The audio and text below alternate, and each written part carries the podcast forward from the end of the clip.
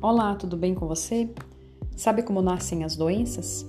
Nascem assim: engole o choro, cala a boca, engole sapo, cala o peito, não fala o que precisa, não sabe dizer não, sempre diz sim, aceita tudo, até o que não pode fazer, se doa demais fica exausto, está cansado, está se sentindo usado, está ferido, está magoado.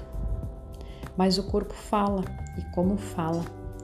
Fala a ponta dos dedos batendo na mesa, fala os pés inquietos na cama, fala quando a dor de cabeça aparece, fala gastrite, fala o refluxo, fala a ansiedade, fala a queda de cabelo, fala o nó na garganta, fala o nó atravessado na garganta, fala angústia, fala ansiedade, fala a ruga na testa, fala a insônia, fala o excesso de sono, o sono que não quer sair da cama.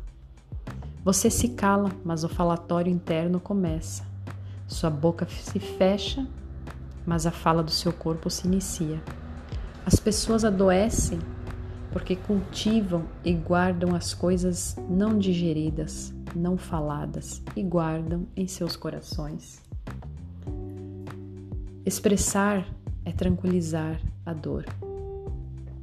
Fale, nem que seja um pouco mais exaltado, mas de preferência fale com amor. E dor não é para ser sentida para sempre. Dor é vírgula, Dor é temporária.